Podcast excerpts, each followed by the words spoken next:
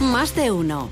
Noticias de las comarcas de Murcia, Noroeste y Altiplano. Onda Cero. Ángel Alonso. Muy buenos días. Patricia Arriaga nos espera en la Dirección General de Tráfico para contarnos la situación de las carreteras en la región de Murcia a esta hora de la mañana, a las 8 y 20. Buenos días, Patricia. ¿Qué tal? Muy buenos días. Pues a esta hora van a encontrar tráfico intenso en varios tramos de la A30, en la zona del Jucer en dirección Cartagena, aunque lo más complicado está en la zona de San Basilio en sentido Albacete. También intensa la A7 en la zona de la Universidad en dirección Almería. En el resto de carreteras, tráfico en aumento, pero de momento sin incidencias.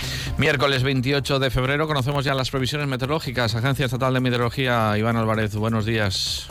Buenos días, hoy en la región de Murcia seguiremos teniendo el viento como principal protagonista ya que arreciará con rachas que pueden llegar a ser muy fuertes en cotas altas y de forma más moderada en el resto. Predominarán en general los cielos prácticamente despejados con temperaturas eh, que irán en ascenso. Tendremos de máxima 21 grados en Murcia y en Mazarrón, 20 en Cartagena y en Cieza, 19 en Lorca, 17 en Yecla y 16 en Caravaca de la Cruz. Es una información de la Agencia Estatal de Meteorología. 8 y 21 minutos de la mañana, en estos momentos 3 grados de temperatura tan solo en Yecla, en Ceutí 7 grados, en Bullas 4 y en Murcia Capital 9 grados de temperatura.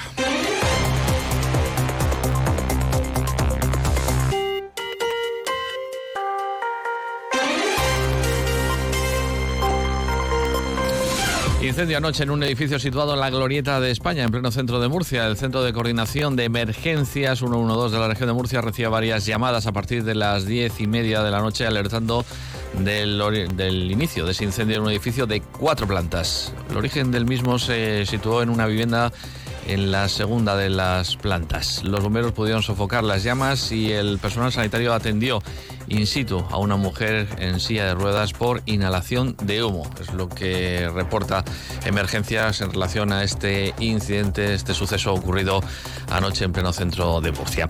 También parte de la fachada de un edificio ubicado en la calle Antonete Galvez del barrio murciano de La Fama se derrumbó ayer sin causar daños personales. Según las primeras indagaciones, se desprendió parte del revestimiento lateral del bloque entre las plantas novena y la decimosegunda. En el lugar trabajaron servicios de extinción de incendios y salvamento del Ayuntamiento de Murcia con dos vehículos, uno de ellos eh, una escala para sanear esa fachada. También en crónica de sucesos, la Policía Nacional ha detenido a un individuo por provocar presuntamente daños en más de 30 coches que estaban aparcados en un garaje y en la vía pública. Ha ocurrido en la pedanía murciana de El Palmar. Varias llamadas de vecinos afectados explicaban la existencia de vehículos que habían sufrido importantes daños en el interior del garaje de una comunidad de vecinos. De manera inmediata, unidades de seguridad ciudadana como, eh, comprobaron los hechos y comenzaron en ese momento las labores de recopilación de datos para localizar al autor de los mismos. Un portavoz de la policía explica cómo transcurrió esa investigación. La labor coordinada entre todas las unidades de la Policía Nacional implicadas, Seguridad Ciudadana y Policía Judicial, así como los informes aportados por la Policía Científica, permitieron identificar al autor de los daños en vehículos. El detenido, al que le constan al menos cinco detenciones anteriores por la comisión de delitos similares, fue puesto a disposición judicial, decretándose su inmediato ingreso en prisión.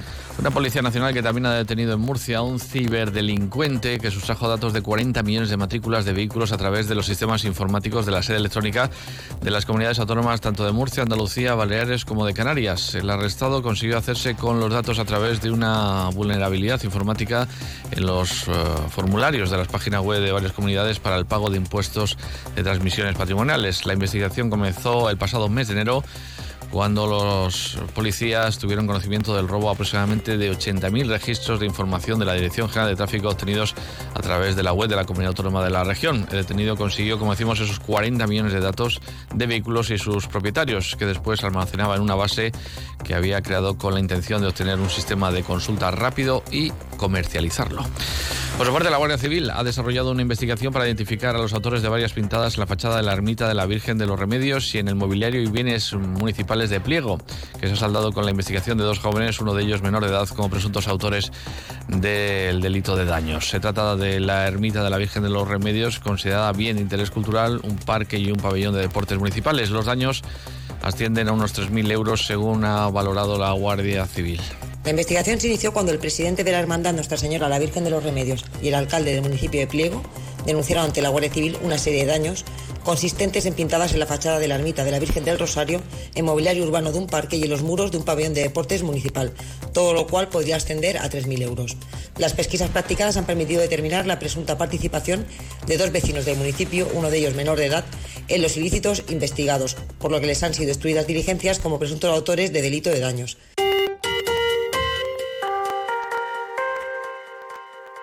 Renta 4 Banco, tu banco especialista en inversión, te invita el jueves 7 de marzo a la conferencia Economía y Mercados Financieros en 2024, buscando un nuevo equilibrio en un entorno de tipos altos y bajo crecimiento. Impartida por don Juan Carlos Ureta, presidente ejecutivo de Renta 4 Banco. Gestionamos tus ahorros con nuevas ideas de inversión. Estamos siempre cerca de ti. Entra en r4.com o visita tu oficina en Murcia, Primo de Rivera 23. Les contamos también que el Ayuntamiento de Murcia ha iniciado el proceso de licitación del nuevo modelo de transporte público con el objetivo de conseguir que este se convierta en una verdadera alternativa al transporte privado. Lo que arranca ahora es el encargo a una empresa para que haga la redacción de los pliegos y poder licitar el nuevo modelo de transporte antes del verano tal y como se comprometió el concejal de Movilidad, Gestión Económica y Contratación, José Francisco Muñoz. El nuevo modelo de transporte va a construir al transporte público del municipio de Murcia en la verdadera alternativa al transporte privado y mejorará frecuencias, líneas, horarios, tiempos, flota, con la incorporación además del tranvibús y también con el planteamiento de ampliación del tranvía. Este documento ya recoge la coordinación de las líneas de autobús con Alcantarilla, Beniel y Santomera, que son el primer paso para desarrollar el área metropolitana, así como todo el estudio de costes del servicio y el reparto que conviene a cada una de las administraciones. Una vez que se formalice el contrato de asistencia técnica, deberá entregarse el proyecto definitivo del nuevo modelo de transporte en el plazo de tres semanas para poder enviarlo al servicio de contratación antes de que finalice el mes de junio. Esos son los plazos que se da el equipo de gobierno de Ballesta. El objetivo es que el transporte público dé respuesta a las demandas y necesidades reales de los vecinos y con esa finalidad se han realizado más de 5.000 encuestas, aseguran desde el ayuntamiento, y contado con las distintas juntas municipales. Hablando del consistorio, las cuestiones por las que más acuden los jóvenes al servicio de asesoría psicosocial del Ayuntamiento de Murcia están relacionadas con dificultades en la convivencia, tanto en casa con los padres como con los amigos, dificultades en el manejo de las emociones como la frustración y la ira y situaciones de acoso. La concejala de Talento Joven, de la que depende este servicio, ha destacado que el número de jóvenes que solicitaron ayuda o información aumentó el pasado año un 40%. Todo ello después de que la concejalía ampliara esta atención gratuita en los tres centros juveniles municipales. Los temas relacionados con la autoestima, la identidad de género, la tristeza, la ansiedad, emociones y afectividad son algunos de los que se tratan. La concejala hablaba sobre este servicio. Principalmente dificultades en la convivencia, tanto en el ámbito familiar como con, con los amigos y las amigas, debido a pues, la falta de interacción y comunicación en ambos ámbitos. También eh, se, se, ve y se demanda mucho eh, la dificultad ante el manejo de, de, las emociones de forma adecuada, principalmente aquellas emociones que están relacionadas pues, con la ira y la frustración.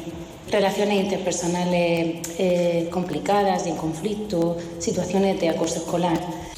Este y el próximo año el Ejecutivo Regional destinará 24 millones de euros para el plan de cooperación local del que se pueden beneficiar 45, los 45 ayuntamientos de la región y también las pedanías. Aumenta un 50% el dinero que se destina a estos proyectos que tienen que presentar los consistorios que pueden ser obras de reformas de calles o espacios públicos.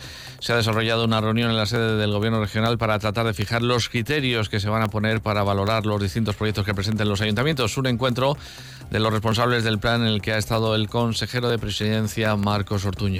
El reparto de estos fondos se lleva a cabo con criterios objetivos como el número de habitantes, la superficie del municipio, la dispersión territorial o el déficit de infraestructuras y equipamientos. Los ayuntamientos tendrán hasta el próximo 30 de abril para eh, presentar los proyectos que pretenden llevar a cabo con cargo a los citados fondos. También quiero destacar que por primera vez a los municipios de menos de 10.000 habitantes se les asegura una subida mínima del 10% con respecto al anterior plan. Y terminamos contándoles que el consistorio murciano ha reunido al primer grupo de acción local para lograr la mejora de los indicadores ambientales en el municipio.